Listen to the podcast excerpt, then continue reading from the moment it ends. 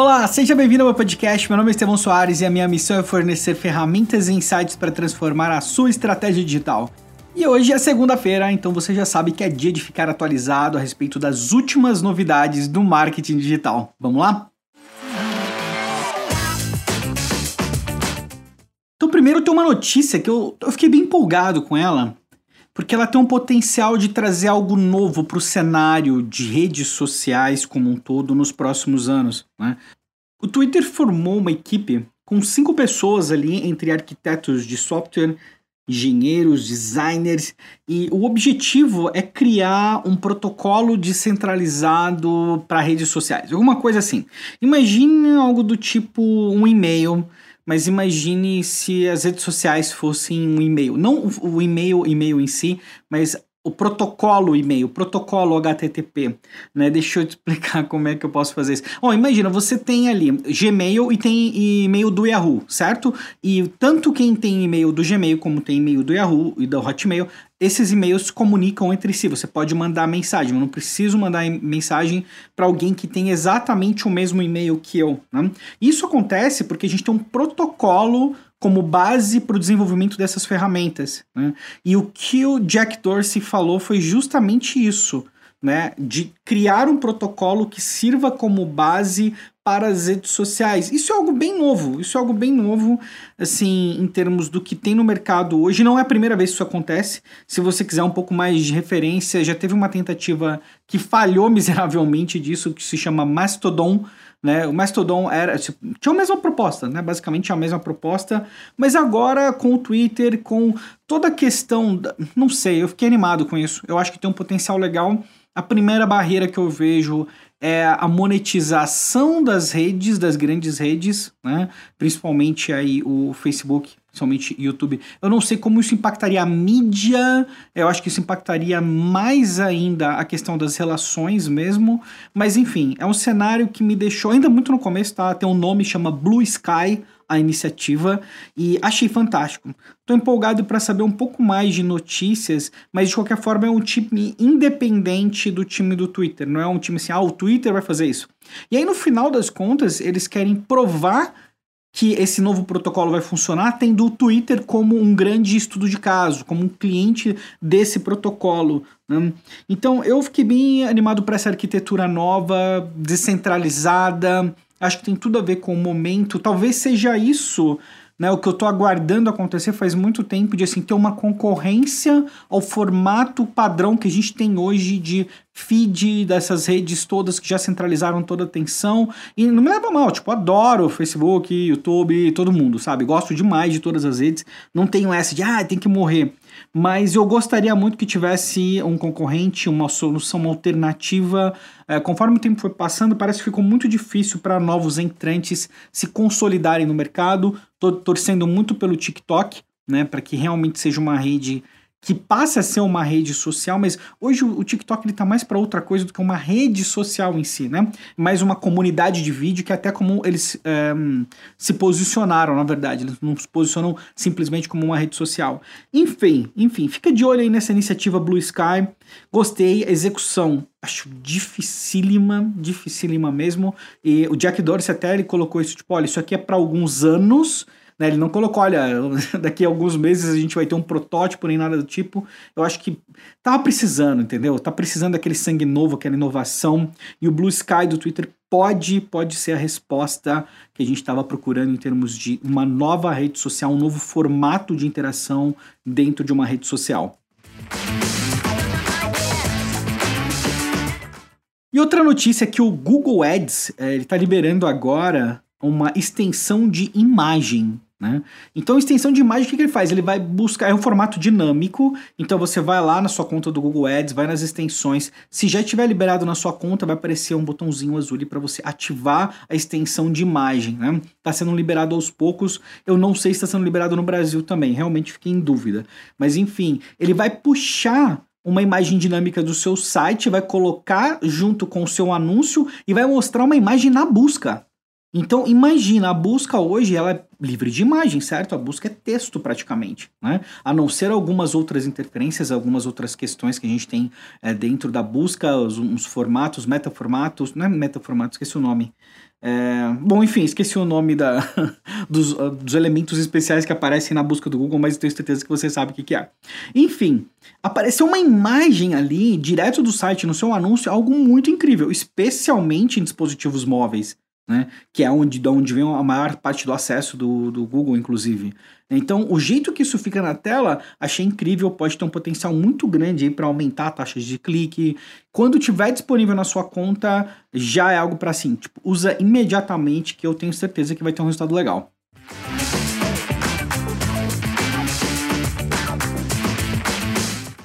E você sabe do plano do Facebook de reunir todas as redes, né? De integrar, na verdade, ali o WhatsApp, o Instagram, o Messenger, deixar isso tudo, todos os mensageiros dele integrado de alguma forma.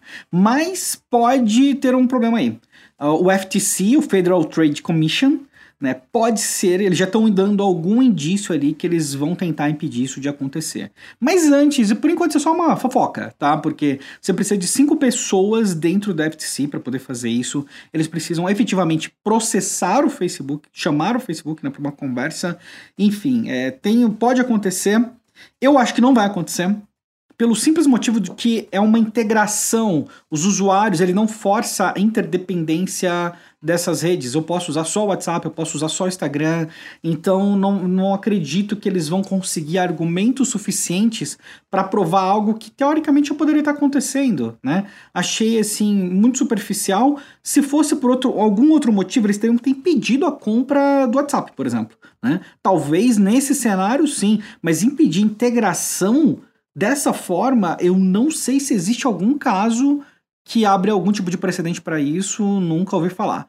Né? Não sei, de integração entre sistemas da própria empresa, sim, acho difícil acontecer de verdade. E vou torcer para não acontecer, na verdade, porque eu, eu vejo um benefício muito grande em termos de negócio da gente ter dados integrados. As pessoas não vão parar de usar de qualquer forma. Enfim, eu ter esses dados todos como profissional de marketing, para mim seria algo bem interessante.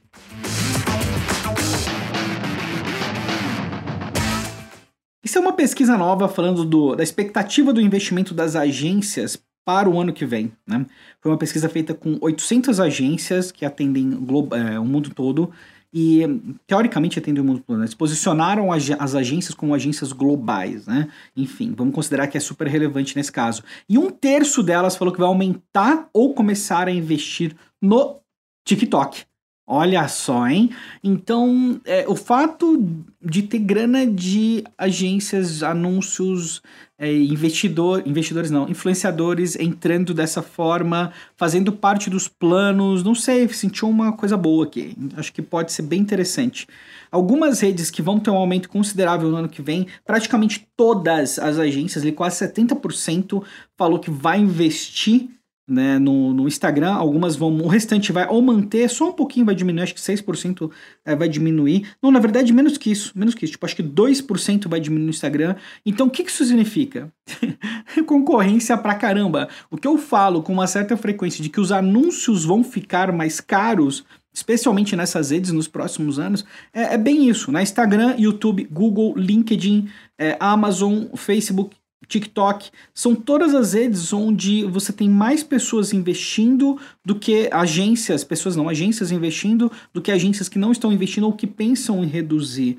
Né? Me chamou muito a atenção aqui do Twitter também que, no geral, tem uma grande quantidade de agências que não investe. Eu acho que o Twitter é uma aposta bem segura para o ano de 2020 em termos de investimento. Snapchat nem se fala, né? Se o seu público está lá, você deveria estar tá lá ontem já.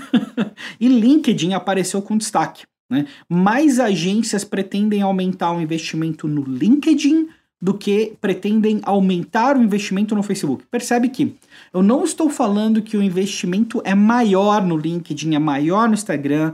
Até onde eu sei, ele é baseado em uma outra pesquisa, que agora eu não lembro a fonte, então não vou dar detalhes específicos, mas eu tenho quase certeza que a rede que mais recebe investimentos é o Facebook. Inclusive, eu gravei um episódio falando sobre isso um tempo atrás. Então percebe que aqui é intenção das agências de aumentarem ou reduzirem o investimento em redes sociais, tá? Por favor, não vai sair por aí falando que o Estevão falou que mais agências vão investir no LinkedIn do que no Facebook. Apesar que até um certo ponto poderia ser plausível, né? Eu só acho que hoje o Facebook ele tem o melhor conjunto, o melhor portfólio de anúncios de todas as redes sociais com muita folga, com muita folga. O Facebook tem as ferramentas mais avançadas e provavelmente é por isso que recebe maior quantidade de investimento também. Mas a notícia era do TikTok. Eu fiquei bem surpreso do TikTok já, já assim, assumir um papel de protagonismo tão grande num espaço curto. E o Twitter está expandindo os estudos de marca, inclusive para o Brasil. Não sei se você já no Twitter você deparou com algumas enquetes falando assim, olha, dessa marca aqui ou quando você pensa em viagem, qual dessas marcas você associa, entendeu? Tipo, ah, essa marca, essa marca, essa marca, né? Eu vi que a Mastercard fez uma pesquisa recente né, participei inclusive, você já deve ter recebido alguma pesquisa dessas no Twitter também. Se você tem uma empresa que gostaria de fazer uma pesquisa no Twitter, pode buscar aí mais informações com o escritório do Twitter Brasil, que isso já está disponível para cá. Achei legal. São só cinco países além dos Estados Unidos que têm esse recurso disponível e fiquei feliz de ver o Brasil claramente demonstrando que tem um potencial no mercado aqui. E para encerrar uma série de notícias aqui do YouTube. Né? Então, primeiro que o YouTube está fechando diversas contas inativas. Né? Isso deve afetar o analytics, o número de seguidores de alguns canais. Então fica de olho aí se você tiver uma queda muito grande, especialmente entre os dias 3 e 4 de dezembro. Né? Se você olhar agora e olhar retroativo, às vezes você vai encontrar isso lá. Ele deixou isso detalhado ali quando você vai nas opções adicionais para verificar a origem dos seus seguidores. Mas enfim, vai rolar um limpa e um limpa agressivo aí no YouTube. E, bom, acredito que já esteja rolando, né? porque colocou dia 3 e 4 aqui de dezembro, hoje é dia 16, mas enfim, não vi mais nada a respeito disso, mas achei que era útil colocar para você caso você se depare com alguma situação desse tipo, né? O YouTube também lançou os Super Stickers, que são similares ao Super Chat, né? Bem similar ao Super Chat, na verdade são stickers. Estevam, legal, mas eu não sei se você sabe, os, o Super Chat a mensagem em destaque no chat e os stickers, eles são uma forma de ajudar, de monetizar para os produtores de conteúdo. Então, se eu pago ali, eu compro um pacote de stickers, ele custa entre 99 centavos e 50 dólares, por exemplo. Eu mando um sticker, minha mensagem tem destaque ali no chat e o influenciador, a pessoa que está fazendo a live, ele, ele recebe aquele a, a, o dinheiro daquele, daquele sticker para ele. O timing é bem intrigante, já que o Facebook também lançou, né? Você viu isso nas notícias recentes aí da semana passada, é, que o Facebook também lançou o Stars, né? Que são as opções de você lançar, você comprar estrelinhas para quem está fazendo live e também é uma opção de monetização. Eu, eu gosto muito disso. Eu gosto muito das pessoas ficarem acostumadas a pagar por conteúdo. Inclusive, eu gosto que você deveria pagar pelo podcast. Você quiser, é só pedir a conta. eu tô brincando, mas eu acho que é, um, é saudável, entendeu? Eu acho que o excesso de conteúdo gratuito ele é. Hoje ele está se tornando um problema. A gente não consegue consumir todo o conteúdo e o conteúdo acaba sendo feito assim em massa. Então, eu ter um conteúdo que me interessa, que é mais personalizado, que é mais dentro de algo que eu estou buscando, que vai ser feito com um cuidado maior, eu pagar por isso, né? Eu acho um valor né, que seja justo, claro.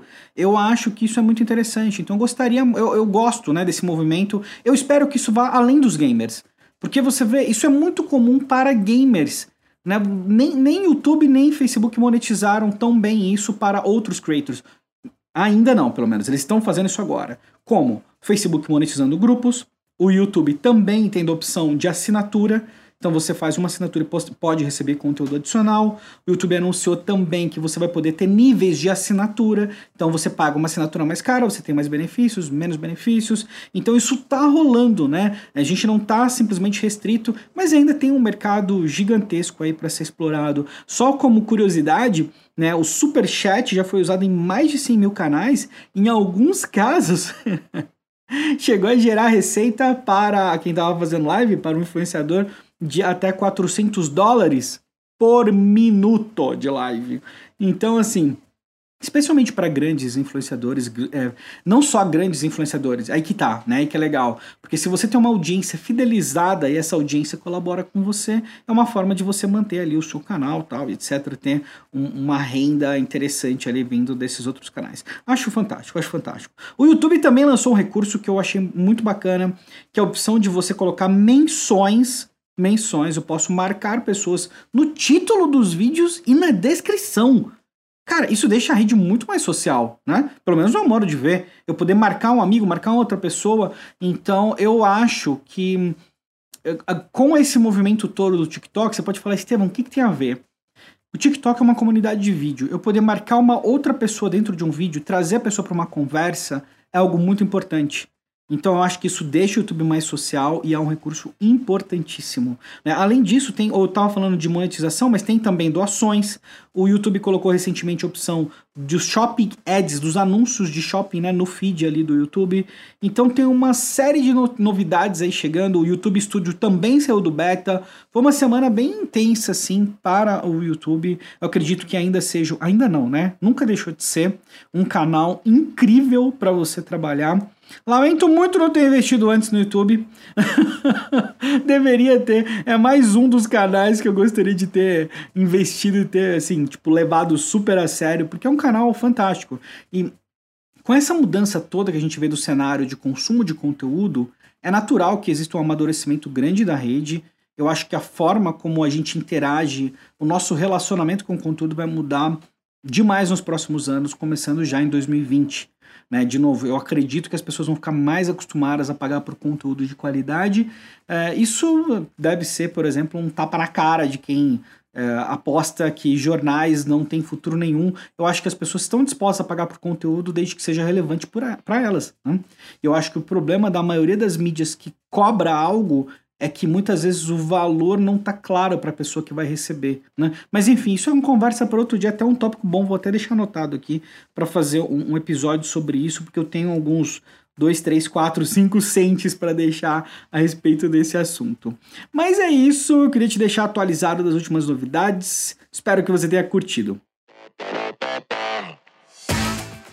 Encerramos mais um episódio. Se você curtiu, não deixa de compartilhar com um amigo aí, Divulga lá no Instagram, divulga para seus colegas do marketing digital. Se for agência, então divulga para todo mundo, né?